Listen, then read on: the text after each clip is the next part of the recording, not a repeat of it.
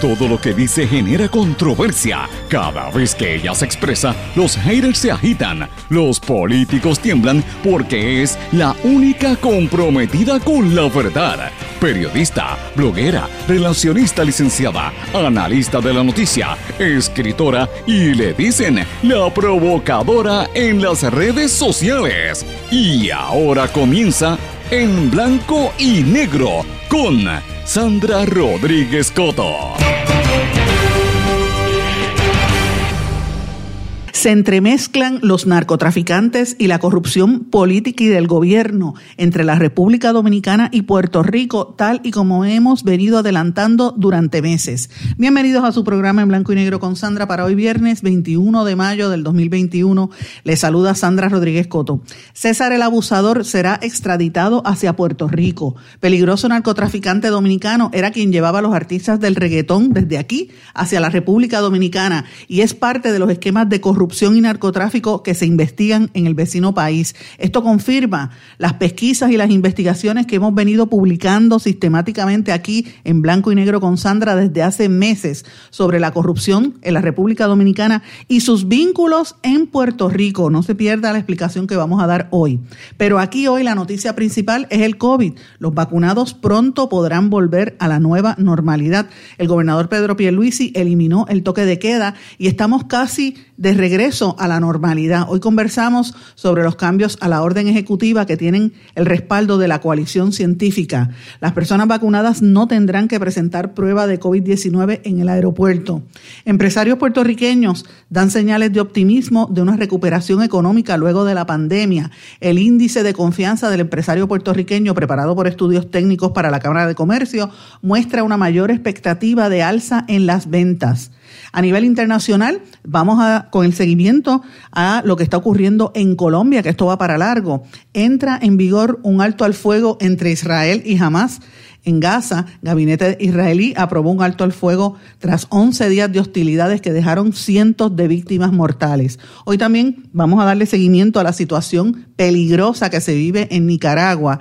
El príncipe William en Inglaterra acusa a la cadena BBC de contribuir al miedo y a la paranoia de Diana de Gales.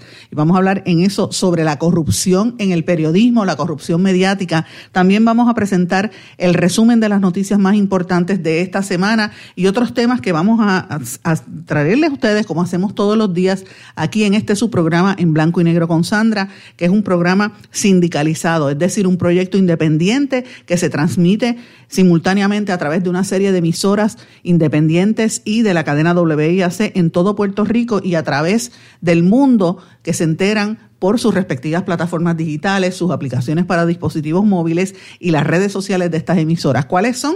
Radio Grito 1200 AM en Lares, 93.3 FM en Aguadilla, X61 que es el 610 AM, 94.3 FM, Patillas, Guayama, toda la zona del sureste y este de Puerto Rico, a través de la poderosa cadena WIAC que tiene las emisoras WYAC 930 AM Cabo Rojo Mayagüez, WISA 1390 AM en Isabela y WIAC 740 desde la zona metropolitana. También nos escuchan por WLRP 1460 AM Radio Raíces, La Voz del Pepino en San Sebastián. Este programa se graba, se mantiene en formato de podcast.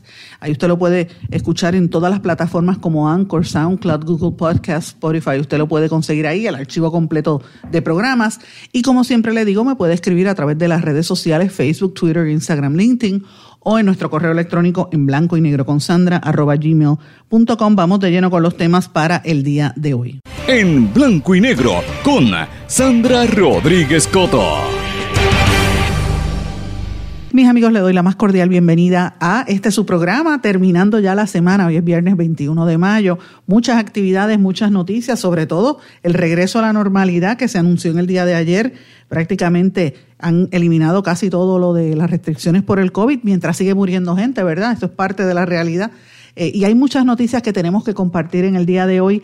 Hoy el programa vamos a hablar de temas importantes a nivel local, pero están pasando muchísimas noticias de corte internacional que nos tocan de alguna manera u otra aquí en Puerto Rico y vamos a hablar en detalle de esos casos, de lo que ocurre en Colombia, lo que ocurre en Nicaragua, las decisiones que está tomando el gobierno de los Estados Unidos, el seguimiento a lo que está pasando en Israel, pero tengo que comenzar con una noticia que es algo que ustedes saben, que quien único lo ha estado trabajando consistentemente aquí en Puerto Rico somos nosotros en estos espacios, en nuestro programa de radio, también en nuestros videos, donde hemos hablado que en la República Dominicana se están dando unos cambios y unas investigaciones que tocan a empresarios prominentes y a gente reconocida en Puerto Rico. Ustedes saben que hemos, hemos venido dando a conocer eh, las investigaciones del caso Antipulpo, que eso comenzó el año pasado con la entrada del nuevo gobierno de Luis Abinader, que empezó a investigar los vínculos y los traqueteos de corrupción que había en el gobierno anterior dominicano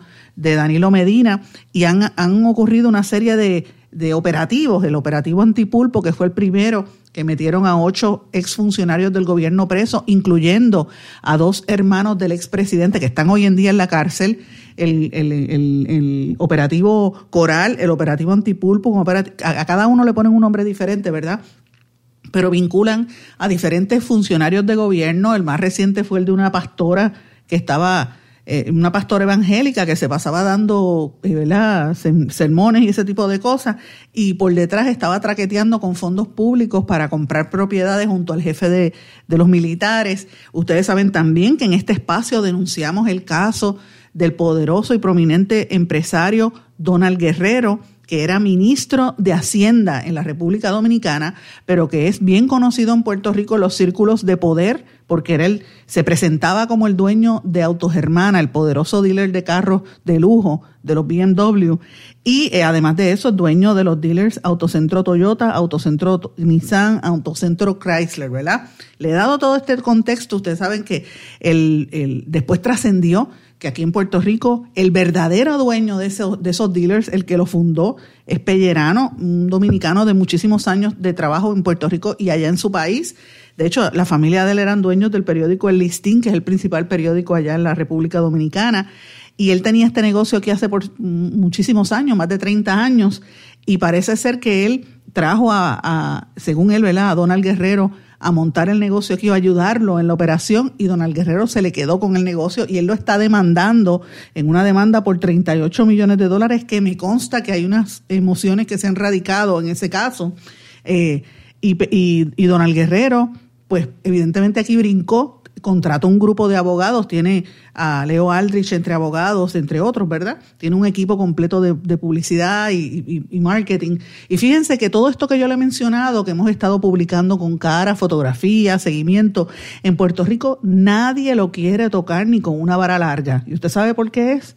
Simple y llanamente porque se trata de anunciantes o se trata de auspiciadores o por miedo.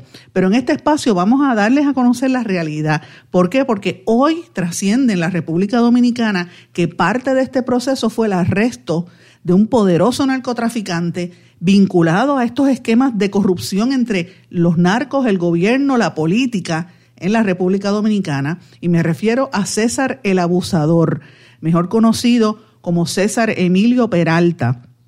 Este señor, y lo habíamos dicho en diciembre del año pasado, habíamos publicado fotografías en nuestro videoblog. Usted le, remito a que vayan allá a nuestro canal de YouTube, que ahí está todo el archivo, y a este programa, en los, los archivos de este programa, usted va a recordar que habíamos hablado de este tema. Y decíamos, este, este señor empresario era el que controlaba todas las discotecas en, la República Dominicana, en Santo Domingo, y se llevaba de Puerto Rico a los reggaetoneros. Y usted lo ve en fotografías, que yo puse la foto en mis redes sociales con Daddy Yankee, con, el, con quien más andaba era con Osuna, con Farruco, con Tempo, con todos estos narcotraficantes, eh, con todos estos reggaetoneros, algunos de los cuales se les han imputado en, en ¿verdad? casos de narcotráfico, como fue el caso de Tempo, entre otros, ¿verdad? Que ahora está en libertad. Eh, pero evidentemente aquí hay unos, unos nexos interesantes. Pues este, este narco dominicano, César Emilio Peralta, alias el abusador, eh, ya se dijo que va a ser extraditado hacia Puerto Rico por tráfico de drogas y ya está programado su extradición eh, ¿verdad? hacia el territorio de los Estados Unidos, él se había ido a esconder en Colombia. Oigan esto, por eso es que yo llevo varios días hablando de lo que está ocurriendo en esta zona, señores.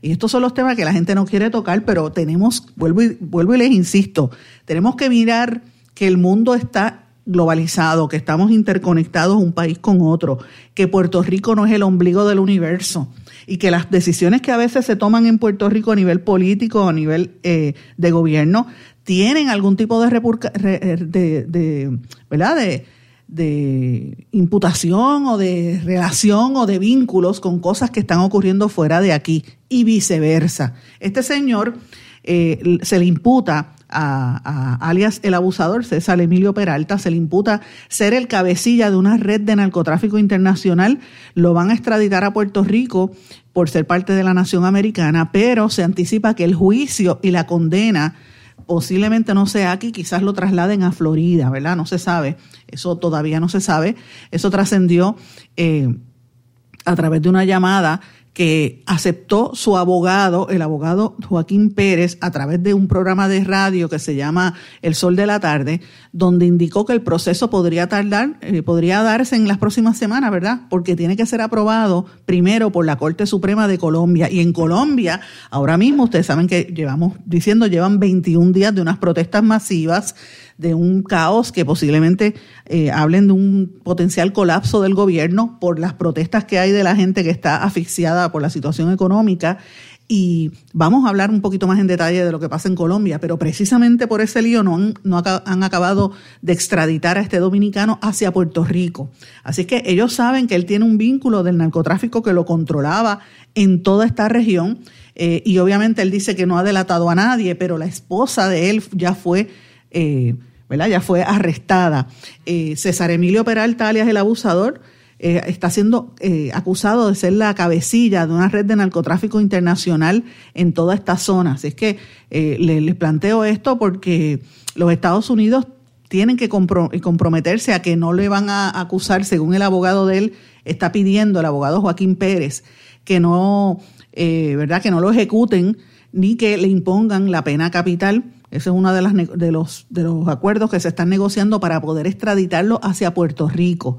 Y dice que el cliente de él no ha confesado ni ha delatado a nadie en la República Dominicana. Estas expresiones que él hizo a través de un programa de radio, como dije, en el vecino país, se refieren a que eh, hay mucha preocupación porque como se sabe que él vincula a gente bien proveniente en la economía y en, el, y en la política dominicana y posiblemente en Puerto Rico, pues hay muchos temores con lo que este señor pueda decir y esto acapara la atención en el vecino país.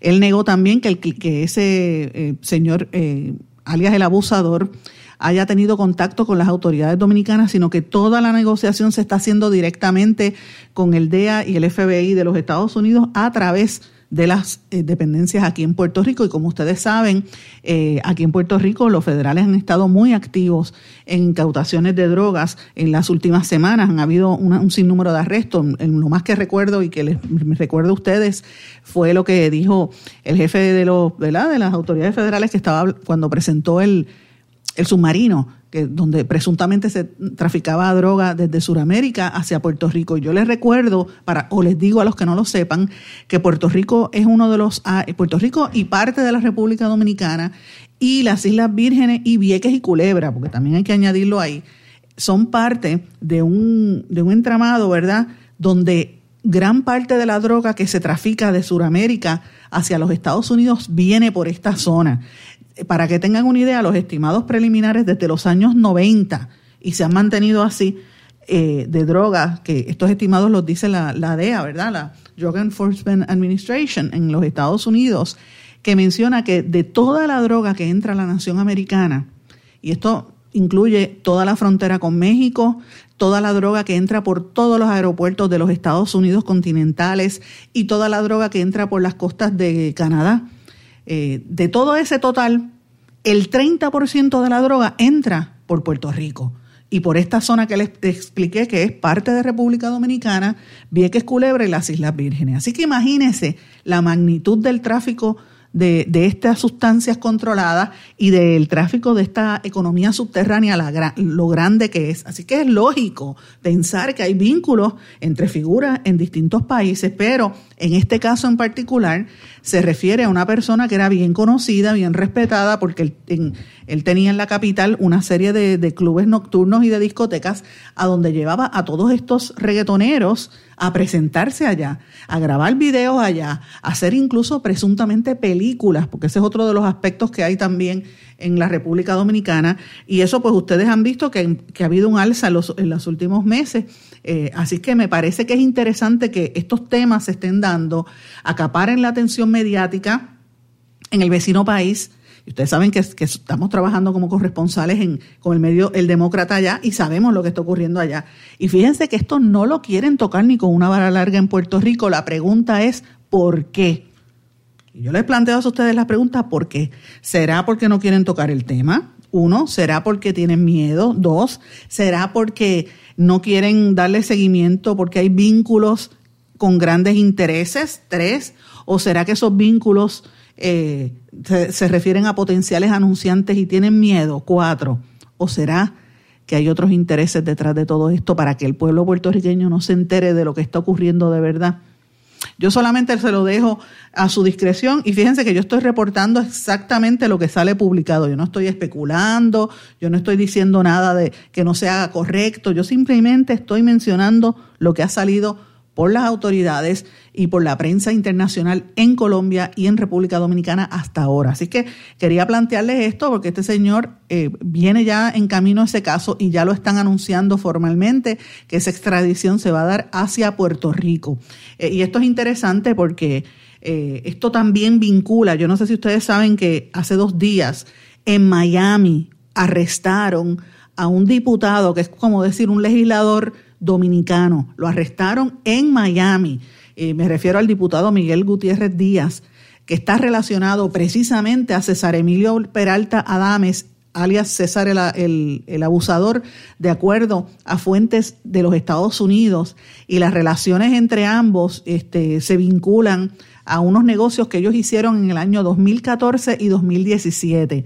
Eh, estas fuentes ¿verdad? que hablan con los periodistas en, en, la, en el vecino país hablan de que este diputado había sido había tenido vínculos con él. César el abusador fue arrestado el 2 de diciembre del año 2019 en un hotel del sector Boca Grande en Cartagena de Indias, Colombia. Cartagena de Indias es la costa colombiana, eh, la costa caribeña de Colombia. Y luego fue trasladado a una cárcel de Bogotá, donde aún espera por la extradición hacia Estados Unidos. Eh, la información que trasciende hasta ahora eh, y que el gobierno no, el gobierno dominicano no ha querido dar, ni tampoco el de los Estados Unidos, es que las relaciones entre el diputado que arrestaron en Miami, Miguel Gutiérrez Díaz, eh, él era, él representaba la región de Santiago de los Caballeros por el Partido Revolucionario Moderno.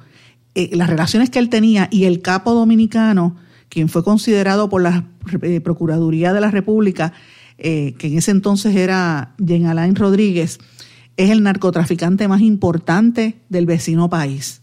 Y el legislador era quien supuestamente hacía transacciones de droga y llevaba los acuerdos con los que iban a ser los compradores en Miami. Ya no iban ni, ni siquiera directo a Puerto Rico, eso vinculaba a dominicanos con Miami directamente. Así que lo arrestaron él llegando a Miami hace dos días, a este legislador eh, y las autoridades estadounidenses señalan que en la acusación federal también se imputa al, legislador, ex legislador de conspiración, oigan esto, para distribuir cocaína, sabiendo que sería importada a los Estados Unidos. También se le acusa por conspirar para importar cocaína, conspirar para poseer la intención de distribuir cocaína. Y si se declara culpable, entonces el, eh, este exdiputado de una prominente familia eh, que no parece ni dominicano, él parece hasta americano, porque él, él, no tiene ni las facciones típicas del dominicano. Este señor eh, Miguel Gutiérrez parecía un multimillonario podría estar enfrentando una cadena perpetua. Así que yo les estoy hablando de esta purga que lleva el, gobierno dominicano, es un purge, es como una limpieza de toda la corrupción y el narcotráfico que está ocurriendo allá a nivel de gobierno, porque toca las más altas esferas. Recuerden que les hablé del caso Antipulpo que hay dos hermanos del expresidente preso, la operación Coral, la operación Caracol, la de la pastora que le mencioné. O sea, esto sigue y las, investigaciones son bien, bien fuertes. Estamos hablando de cientos de millones de dólares que se lavaron y que se sacaron del país y que ahora se vinculan al narcotráfico. Ya el gobierno de los Estados Unidos arrestó a un, un diputado, van a extraditar al otro para Puerto Rico y yo les pregunto a los que me están sintonizando en este momento, ¿Alguien ha escuchado que se comente este tema en Puerto Rico? Señores, esto es serio, pendiente, pendiente porque vienen más cosas y yo sé, en el caso de Donald Guerrero, el ex ministro de Hacienda, dueño eh, de, de, ¿verdad? los dealers de autos aquí de lujo, yo sé que él tiene pendiente una demanda de 38 millones de dólares aquí en Puerto Rico. Yo sé que él ha contratado abogados este, como Harold Vicente, su bufete, a Leo Aldrich, a todos los demás, y tiene un equipo completo de marketing. Eh, y han logrado hasta ahora callar la opinión pública, pero señores, no van a poder callar cuando esto explote, porque van a rodar cabezas y vienen nombres importantes que vinculan gente en Puerto Rico. Yo lo estoy diciendo desde diciembre, las cosas no se dan de un día para otro pero esto va a pasar. Así que cuando usted vea estas noticias y estos titulares en el Nuevo Día, a lo mejor lo, entierran en la página 50, ¿verdad? O, un titular chiquitito. A lo mejor lo ve un poquito más adelante en el vocero, quizás en, Metro. Cuando usted escuche esto en otras emisoras de radio y lo vea en la televisión, entonces usted se va a acordar que lo escuchó primero aquí en blanco y negro con Sandra. Eso es lo que da, eh, nos tiene que poner a pensar de cómo es que se maneja el periodismo y cuáles son los verdaderos intereses, si el interés es que la gente se entere de lo que está pasando y que la gente logre comprender la realidad. Porque cuando yo traigo estos casos, no es porque yo quiera traer este sensacionalismo ni nada por el estilo, señores, es que vinculado a todo este proceso y este esquema de corrupción y de narcotráfico y de tráfico de influencia, señores, vienen muertes, vienen asesinatos, vienen situaciones que nos tienen sumidos a todos estos países en en problemas. Aquí hay una guerra ahora mismo en Puerto Rico de narcotráfico y no lo quieren hablar. Los federales lo saben y los federales están en la calle haciendo el trabajo y la policía de Puerto Rico también está haciendo su trabajo. Con todos los problemas que tienen los pobres policías, porque a veces uno tiene que coger pena, a pesar de que a veces son abusadores en las protestas, porque es la realidad, pero no tienen los recursos para hacer las investigaciones y para, eh, ¿verdad? Se exponen a la situación, pero en Puerto Rico se está librando una, unas pesquisas importantes y las autoridades federales tienen, están respirándole en el cuello un montón de gente importante en este país. Y esto no trasciende porque los medios tienen miedo de hablar el tema. La pregunta es, ¿es que hay empresarios mediáticos o potenciales anunciantes y gente prominente vinculada a estos negocios? Pregunto yo. Yo no sé, pero la impresión que me da es que sí, porque fíjense cómo han llegado ese diputado en el vecino país y no lo arrestaron aquí, ni lo arrestaron en Dominicana, lo arrestaron en Miami, llegando al aeropuerto. Así que, señores, no me extraña nada de lo que está ocurriendo eh, a nivel internacional y quiero, ¿verdad? Le he dedicado un segmento largo a este tema que no, por, por la razón sencilla de que usted no lo va a escuchar en otros medios. Y esto es algo a los que tenemos que estar atentos porque esta este tráfico de droga, este tráfico de influencia es lo que daña a la sociedad. Nuestros niños, nuestros jóvenes están siendo atacados por esta gente que a veces no ve, tú no ves futuro y lo único que tú ves es una alternativa de, meterte al punto. Y hay muchachos que, que están prácticamente obligados por eso, gente y comunidades incluso secuestradas por los que tienen el dueño, los dueños de los puntos de droga. Y a veces pues esto es una situación muy difícil y vemos, lo, lo vemos en la escalada de la violencia. Y yo creo que esto es una situación cada vez más seria que trasciende las fronteras nacionales, trasciende incluso las investigaciones y, la, y las regiones. O sea, esto tiene que ver también con, es como si fuese, es un negocio, vamos a decirlo esta palabra, es un negocio que produce más dinero que cualquier otro negocio eh, legal a nivel internacional. Y vuelvo y digo, los medios y la prensa tienen una responsabilidad de cubrir estos temas. No cuando viene el asesinato o cuando se le imputa eh, un caso de violencia de género, como ha trascendido, por ejemplo, en el caso de Keishla Rodríguez, la muchacha que, eh, de Keishla, perdón, eh, que está siendo, por el cual está siendo procesado el, boxeador este, Félix Verdejo, porque, ¿verdad? Lo han visto hasta ahora como un caso de violencia de género, pero la manera en que lo asesinaron y la forma tan, eh, ¿verdad? tan fuerte y los, y los familiares y los vinculados a ese caso, todo el mundo sabe que ahí hay algo detrás. Eso todo el mundo lo sabe. Y todo el mundo sabe que los narcos en Puerto Rico han cogido de matar a la gente, amarrándole las manos y tirándolo con bloques a, a cuerpos de agua. Eso también se sabe, pero ¿por qué eso no se discute abiertamente? Aquí hay que abrirle los ojos a la gente para que la gente esté consciente de los temas, porque estas cosas nos afectan, nos afectan nuestro desarrollo social y nuestro desarrollo económico. Y yo creo que estas noticias la prensa tiene que tener la responsabilidad de discutirlas, por lo menos para que la gente se entere, pero ocultárselas al público para que el público viva en, en Disneylandia, mire, eso no funciona. Ya está Disney Store para cerrar las tiendas en Puerto Rico porque la realidad es otra y hay que hablar con la realidad. Tenemos que saber lo que está pasando. Vamos a una pausa Regresamos enseguida.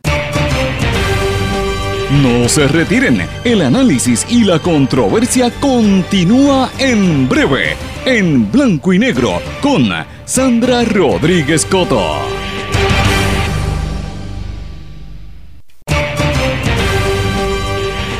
Y ya regresamos con el programa de la verdad, en blanco y negro, con Sandra Rodríguez Coto.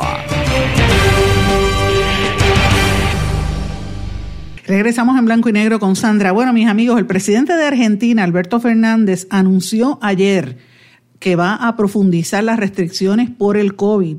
De hecho, prácticamente han cerrado el país. Esto lo dio a conocer en un mensaje a toda la nación argentina, ¿verdad? Durante nueve días van a cerrar todas las fronteras para tratar de aguantar la pandemia que está creciendo en, el, en ese país suramericano.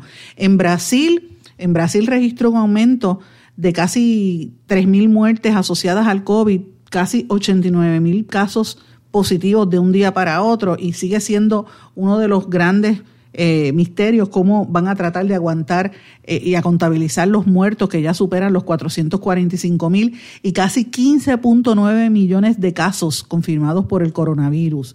La famosa actriz mexicana Salma Hayek eh, ha anunciado que por poco se muere porque el, COVID le dio bien duro a ella y que ya le está instando a las personas a que se cuiden por esta enfermedad.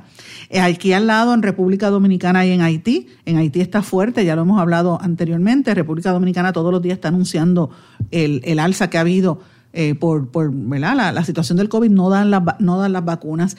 Y esto usted lo compara con lo que pasa en los Estados Unidos, que en Estados Unidos prácticamente ya está todo vuelta a la normalidad, abierto casi todo el, área sur, Florida, el estado de la Florida, Nueva York, están abriendo poco a poco los restaurantes, están eh, bajando los límites y está casi todo volviendo a la normalidad porque la nación americana, la gente se está vacunando con, con mucha más celeridad. De hecho, hay unos reclamos de organizaciones como la ONU y otras entidades para que Estados Unidos pueda repartir más vacunas y que abran la cuestión esta de, la, de las eh, De, la, de los derechos de las vacunas para que puedan producirse en otros países, sobre todo los países del tercer mundo. Yo les estoy dando este marco breve para que hablemos un poquito sobre lo que ocurre en Puerto Rico. En el día de ayer, el gobernador Pedro Pierluisi anunció un virtual eliminación de, todas las restricciones sobre lo del toque de queda. Se eliminó por fin ya el, toque de queda. Yo no sé si usted recuerda la chicharra cada vez que sonaba en el teléfono el, año pasado, eso era una locura, ¿verdad? Pero esta nueva orden ejecutiva pues tiene unos puntos importantes que yo creo que tenemos que discutirlo. Evidentemente, nosotros llevamos más de un año con un toque de queda para evitar la propagación del COVID en horas de la noche. Y uno podrá decir que se ha controlado ciertas cosas porque vemos que la, el nivel de positividad ha seguido bajando, pero por otro lado, vemos que las muertes siguen aumentando, que es lo que venimos eh, denunciando hace una semana, que no se explica eh, o que no la acaban de explicar adecuadamente por qué se ven tantos casos de personas que mueren. A pesar de que han aumentado las muertes, que son 9, 10, 12, 17, como hubo, un día la semana pasada, esto no significa que Puerto Rico no vaya a volver a la, normalidad. Así que la actitud del gobierno y el anuncio que ha hecho el gobernador Pierluisi es que se está muriendo un montón de gente, pero vamos a abrir ya porque ya estamos vacunados. Esa es la diferencia, ¿verdad? Eso es lo que él está planteando.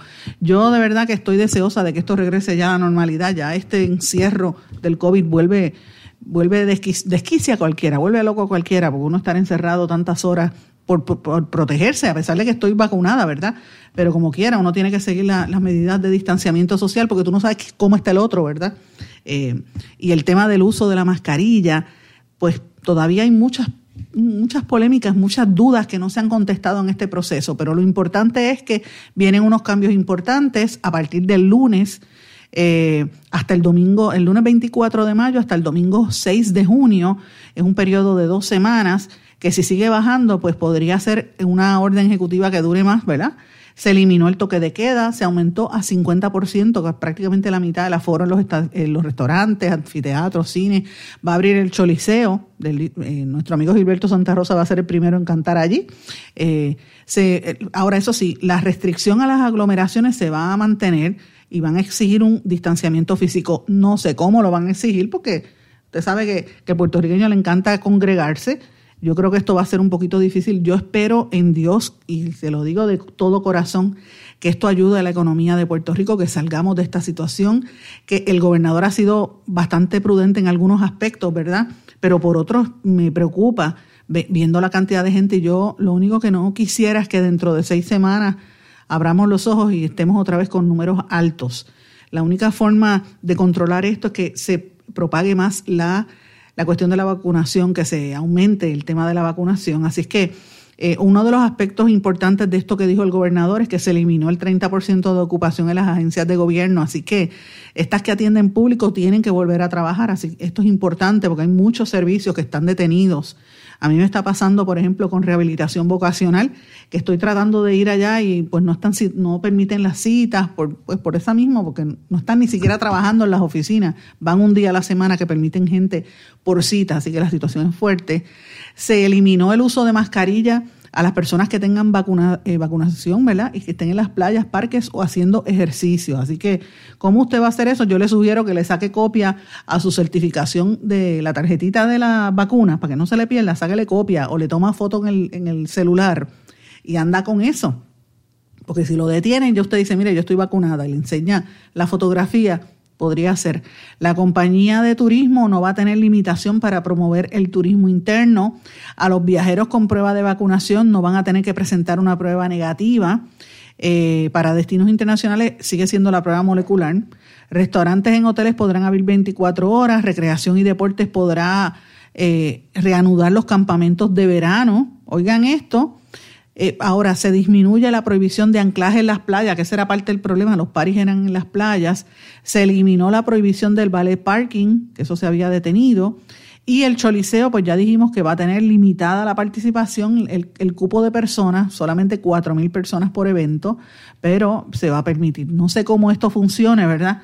A nivel económico, me imagino que los boletos van a ser más caros para que les sea rentable a los productores, pero eh, esta nueva orden ejecutiva pues por lo menos vamos a ir liberando poco a poco con vías a que en el verano regresemos a la normalidad. Y esto pues es positivo y yo lo ato a un estudio que presentó eh, los amigos de estudios técnicos, eh, Villamil y todos los demás economistas de esa firma, que le prepararon un estudio a la Cámara de Comercio donde dice que los empresarios puertorriqueños están optimistas de que se dé una recuperación económica después del COVID-19 esto es lo que ellos llaman el índice de confianza del empresario puertorriqueño. Dice que ha mejorado para el 2021 a un 56.5% en comparación a un 47.7% en el año pasado.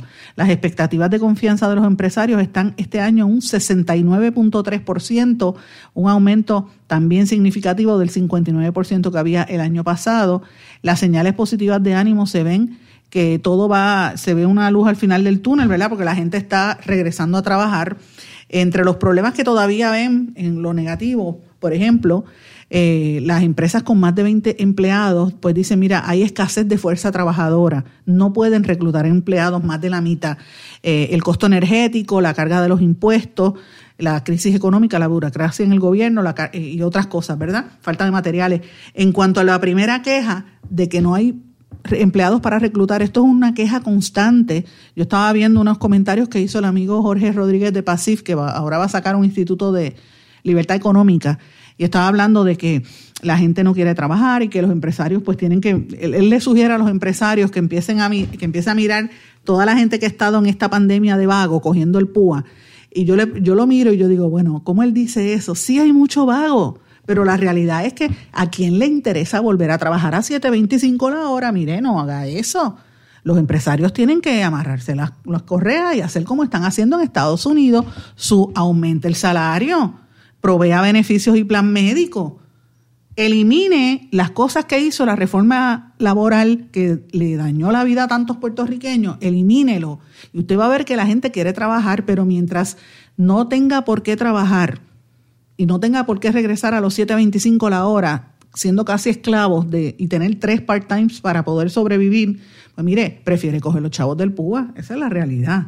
Así que yo creo que aquí hay también hay que asumir una responsabilidad. No se le puede tirar todo a la gente, porque mire, la gente, aquí hay mucha gente en miseria, gente que todavía no se ha recuperado bien de lo que pasó del huracán todavía al día de hoy, los costos que eso representó y dicen, ah, llegó mucho dinero, mire, pero el dinero se va y, y la, el costo de vida en Puerto Rico, la inflación es alta. Así que para que la gente se motive a trabajar, provea mejores beneficios. Esa es la realidad. Los empresarios tienen que hacerlo. De lo contrario, van a tener que seguir cerrando porque todo ahora es online. Mire lo que pasó con las tiendas de Disney.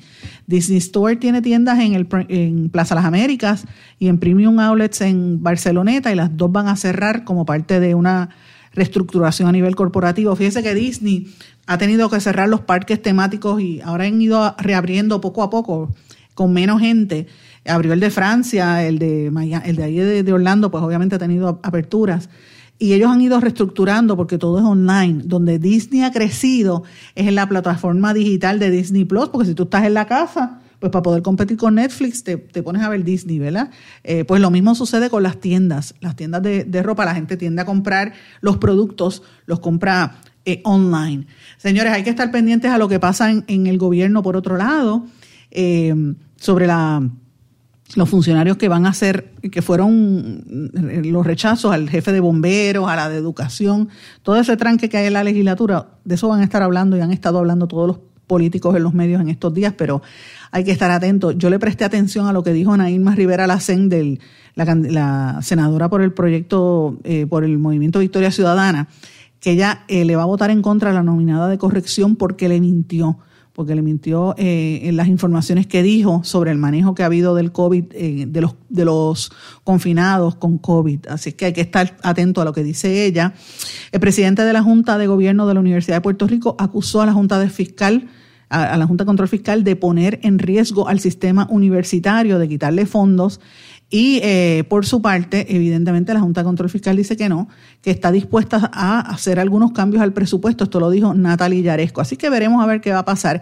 Mientras tanto, como les dije, el Departamento de Educación ajustó tarifas para las terapias de niños de educación especial por requisitos de la Junta de Control Fiscal. Y esto es lo que les había dicho en el día de ayer, que hay unas protestas de padres que que están molestos y piden un cambio a la demanda de educación especial porque dice que no están, eh, los pactos alcanzados no representan los intereses de la mayoría y hay unas quejas muy específicas sobre ese tema. Sigo pendiente al tema de eh, la transición hacia Luma Energy. Ahora se sabe que la, la empresa apenas tiene 250 celadores, faltan 250 más Ahí hace falta celadores de línea. Y si viene un huracán, pues ya usted sabe lo que nos enfrentamos, aunque eh, la gerencia de Luma dice que no se van a ir de Puerto Rico si viene un huracán como se ha planteado. Este proceso se ha llevado de una manera bien callada eh, y en parte como que no, no dan oportunidad para que la gente entienda esta, esta, esta privatización, la cobertura noticiosa en los medios que tienen los recursos para hacerlo ha estado prácticamente ausente por una razón bien sencilla.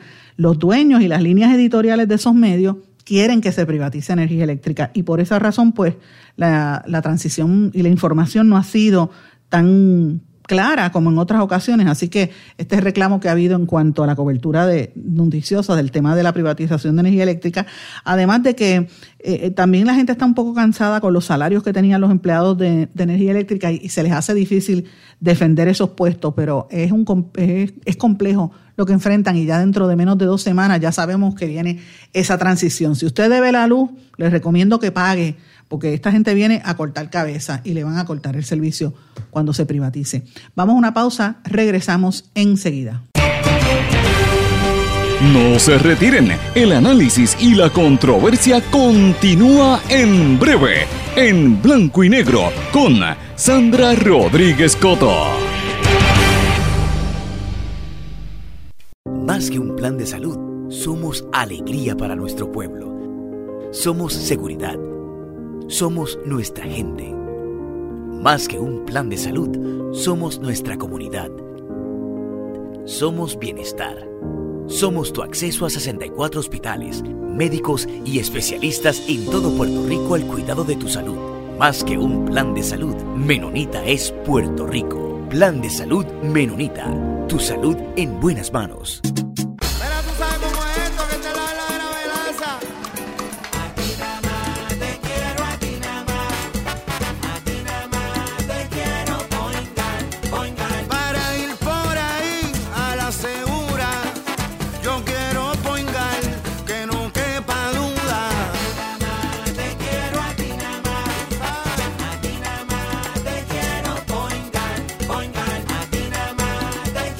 Yo quiero Point Guard. Quítese el dolor de cabeza con sus obligaciones de contabilidad con los servicios que presta Villalba y Villalba Company. Directo, personal y con sensibilidad humana. Lo que se busca en un verdadero asesor de contabilidad para todo tipo de servicio de contabilidad, pago de IBU, pago de nómina, informes trimestrales y anuales y otros. Ofrecen servicio directo personalizado. Villalba y Villalba Company. Para orientaciones, su teléfono el 939-336-5774. 939-336-5774. 5774. Y ya regresamos con el programa de la verdad en blanco y negro con Sandra Rodríguez Coto. Regresamos a esta parte final de En Blanco y Negro con Sandra. Vamos a noticias de fuera de Puerto Rico, noticias internacionales. Comienzo con los Estados Unidos.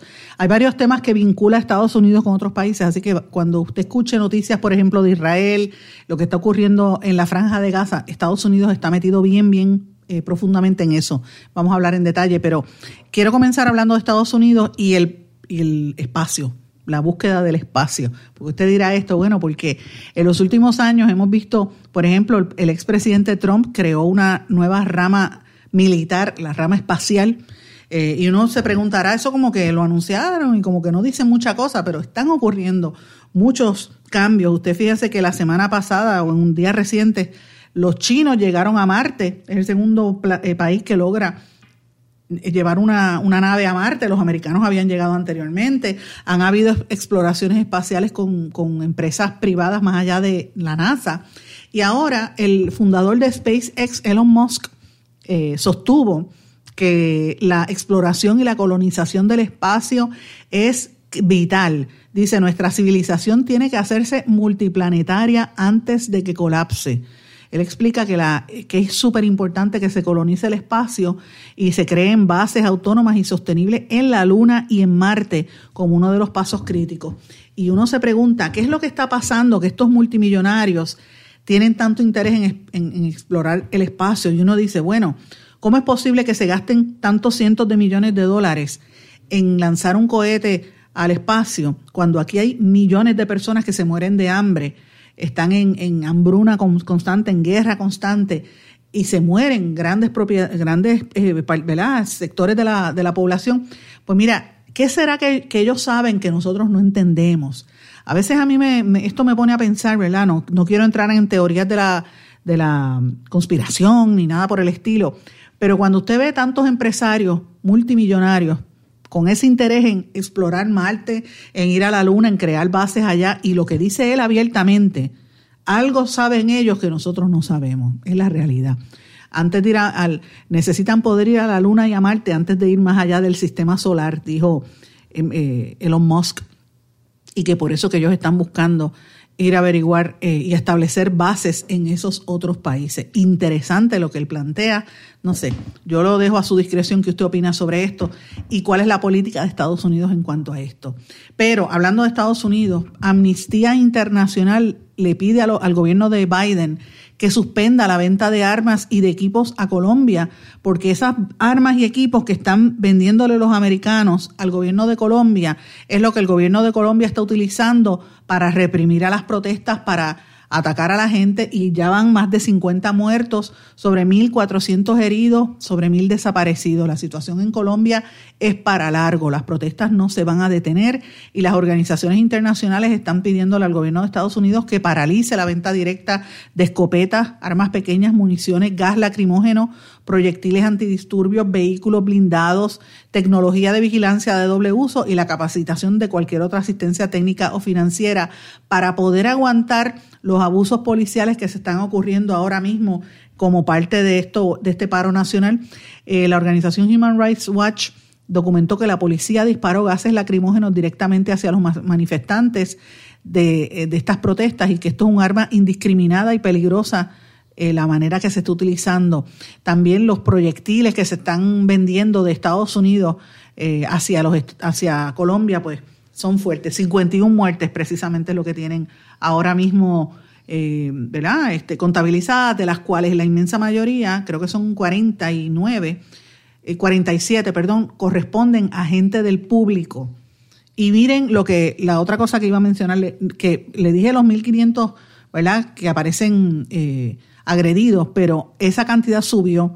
Hay eh, la cantidad, y para precisar el dato, lo estoy mirando ahora mismo, es 2.387 casos de violencia policial, incluyendo, ya van por 19 víctimas de abuso sexual. Eso quiere decir que los policías violan mujeres que están protestando. Y también hay 33 personas que les han disparado a los ojos. Esto es muy fuerte eh, y la situación de Colombia no va a detenerse. De hecho, la, ya la Confederación Sudamericana de Fútbol confirmó que ya Colombia no va a ser la, la sede de la Copa 2021 eh, esto se produjo después de que el gobierno de Iván Duque solicitara aplazar el torneo para poder celebrarse con público en los estadios, pero la, entidad le dijo no, vamos a llevarnos a otro país, creo que se va para Argentina porque la violencia está muy fuerte en Colombia.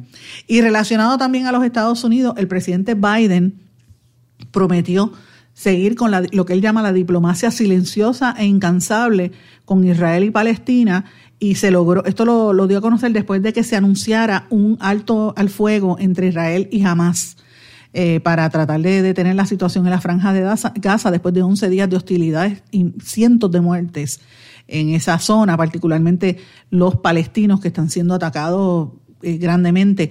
Eh, hay, una, hay una intención de Israel de debilitar a, Hamas, pero quiero mencionarle que hay, Hamas ha propiciado guerras en además de lo de Israel, también ha tenido en Qatar, en Egipto, y hay una intención, una preocupación en toda esa zona por lo que está ocurriendo. Así que me parece bien interesante. Eh, debo de mencionarles también eh, otro, otro caso bastante fuerte que se está dando hace como una semana, pero particularmente hace dos días en España, entre la frontera de España y Marruecos, que hoy amaneció tranquila después de la crisis migratoria de los últimos días, porque Rabat volvió a establecer el control de la frontera y cerró el flujo migratorio. El rey de, allá de Marruecos y toda la gerencia en Marruecos gubernamental, cuando le da coraje con los españoles, abren las fronteras y empezó a entrar gente y ya entraron ocho mil personas, la mayoría de ellos marroquíes, otros son de otros países de África. Más de 1.500 niños cruzaron entre el lunes y martes hasta solo español a nado o en pequeñas embarcaciones, muchos llegaron muertos, otros llegaron, tú sabes, una cantidad, es un, una situación fuera de control y los españoles están bien preocupados por esta situación. Así que esto es algo que también tenemos que estar pendientes. En el día de ayer yo les hablé un poco sobre lo, lo que está ocurriendo en Nicaragua. Estoy bien preocupada porque mis amigos del Pen Club de Costa Rica y de México se pasan enviándome información de lo que está aconteciendo a nivel de de Nicaragua, la persecución que hay hacia los periodistas en, esa zona por el gobierno nefasto del presidente Ortega y de su mujer, que la, la vicepresidenta. Pues miren, ayer el gobierno de Nicaragua anunció a través del Ministerio de Gobernación que abrió una investigación contra la aspirante presidencial y periodista eh, Cristiana Chamorro Barrios. Cristiana Chamorro es la líder de la oposición y es la hija de la expresidenta de Nicaragua, Violeta Barrios de Chamorro. Eh, y la están investigando por presunto lavado de dinero. Yo tuve el honor de conocer a, Violeta Barrios de Chamorro, la entrevisté y tuve, eh, ellos también estaban vinculados al periodismo, la conocí a ella y conocí a varios miembros de su familia y creo haber conocido hace unos años a Cristiana Chamorro, hace más de 20 años. Esa muchacha es ahora, es periodista, es comunicadora y, la, y se ha convertido en una aspirante presidencial eh, en las elecciones que se supone que se den a menos de seis meses. Y lo que hace Daniel Ortega para mantenerse en el poder es que va rácata y le pone la, la le pone una investigación, por supuesto, lavado de dinero. Lo mismo que le pasa a los periodistas. Cierran canales de televisión, atacan periodistas, arrestan periodistas. El, el colectivo de derechos humanos en Nicaragua nunca más que es, cuya sede se tuvo que trasladar a Costa Rica por, por esa cuestión de la violencia. El PEN International, que tienen desde San Andrés en México una, un operativo de vigilancia y de tratar de sacar a periodistas cuyas vidas están en riesgo, pues están haciendo estos alertas muy fuertes de la situación que se vive allí. Y como yo les dije, en, yo tengo un amigo eh, puertorriqueño, perdón, puertorriqueño, Pedro Acevedo, que está allí en Nicaragua hace muchos años. Él fue a Nicaragua eh, y de hecho lleva un montón de años, él fue guerrillero cuando la guerra eh, allá en, porque querían derrocar a, los, los sandinistas que llegaron a derrocar a, Somoza y todo el régimen de terror que había allí, y había unas altas esperanzas con Daniel Ortega y con su entonces esposa, la esposa de él, que es la vicepresidenta, Rosario Murillo, que le dicen la, la, loca, que le dicen la bruja, que de hecho la hija de ella, Rosario Murillo, tuvo una hija, su, su nombre era Soy la América Narváez, y ella la tuvo con una relación anterior, acusó a Ortega de haberla violado en repetidas ocasiones, y Rosario Murillo, vicepresidenta, le, se le fue en contra a la hija la, y la rechazó. Y, la, y le negó, dijo que era mentira, y la hija tuvo que irse exiliada del país. A ese nivel de, maldad tiene este señor Ortega y la mujer que tienen en control en, allá en Nicaragua. Y como les dije, mi amigo Pedro me escribió hace dos días hablándome de que la situación está cada día más complicada, que los fanáticos de los, ellos le llaman la pareja demencial, eh, está cada día más fuerte, que la situación del COVID hace crisis y no lo quieren aceptar. Hay más de 22 mil civiles armados como paramilitares que operan al margen de la ley. Eh, dice que la migración eh, sigue yendo cada vez más y más personas y él dice es una eh, ahora están hablando mucho sobre el tema del populismo, ¿verdad? Y están tratando de lavar dinero en cooperación con Venezuela. Está diciendo mi amigo Pedro Acevedo, frustrado porque él se fue hace más de 30 años para allá, para Nicaragua, con la esperanza de, y de hecho luchó contra Somoza y estuvo, o sea, estuvo con, con, con, con los sandinistas y tenía esa, esa ilusión de que iban a lograr una independencia. Y mire lo que ha pasado que sacan a Somoza y montan a esta gente que se ha quedado, se ha quedado en el poder haciéndole tanto daño a tantas, a tantas generaciones y a tanta gente en Nicaragua y ahora mismo va en contra de los opositores. En la vida de, esta periodista y candidata a la gobernación, Violeta, eh, perdón, Cristiana Chamorro, hija de la expresidenta Violeta Barrios de Chamorro, esa, la vida de ella corre peligro ahora mismo en Nicaragua, en una situación sumamente fuerte, sumamente difícil. Y recordemos que Daniel Ortega y su esposa se mantienen en el poder desde la y se eh, la última investidura fue en el cuarto mandato en el 2017, se supone que dure cinco años, es el tercer mandato consecutivo, o sea, se ha convertido en un dictador, como pasa en estos países, increíble por demás. Triste lo que se vive allí. Antes de irme brevemente, eh, no me va a dar el tiempo, porque el tiempo me traiciona, pero les invito a que busquen las noticias de lo que está discutiéndose en Inglaterra. El príncipe William acusó a la BBC de contribuir al miedo y a la paranoia de Diana de Gales. Eh, luego de la entrevista que, ¿verdad?, donde se comenzó, en la que Lady Diana aseguró que fue parte del distanciamiento entre ella y su entonces esposo, el príncipe Carlos. Y esto surge a raíz de que la BBC encubrió prácticas engañosas que usó un periodista para obtener aquella famosa entrevista. El periodista Martín eh, Bashir eh, se valió de documentos bancarios falsos para ganarse la confianza de Lady Diana y de sus amistades y así logró la entrevista y, este periodista renunció. Así que esto tiene que ver mucho con las prácticas ilícitas, corruptas que a veces se generan en el periodismo para lograr acceso a temas que no son reales. Así que también la corrupción se da en el periodismo. Hemos hablado muchísimo de eso a través del tiempo. Les recomiendo que busquen en mi blog en blanco y negro con Sandra bajo el tema de corrupción mediática y usted va a encontrar bastantes que, artículos que hemos escrito sobre ese tema con información veraz y de lo que ocurre en Puerto Rico y en otras partes del mundo. Mis amigos, me tengo que despedir, no tengo tiempo para más. Les invito a que busquen ahora, tan pronto salgamos del aire, en nuestro blog también el resumen de noticias de la semana, como hacemos todas las semanas que planteamos el resumen, más de 100 titulares hemos trabajado en este fin de, en esta semana que comenzó el sábado pasado hasta el día de hoy, noticias de todo índole. Así es que con esto me despido, no sin antes darle las gracias y recomendarles que estén pendientes a con la edición de este fin de semana de nuestros programas de vídeo en nuestro canal de YouTube. Eh, lo busca por Sandra Rodríguez Coto. Que pasen todos, muy buenas tardes, será hasta la próxima. ¿Se quedó con ganas de más? Busque a Sandra Rodríguez Coto en las redes sociales o acceda a en blanco y porque a la hora de decir la verdad solo hay una persona en la cual se puede confiar. Sandra Rodríguez Coto en blanco y negro.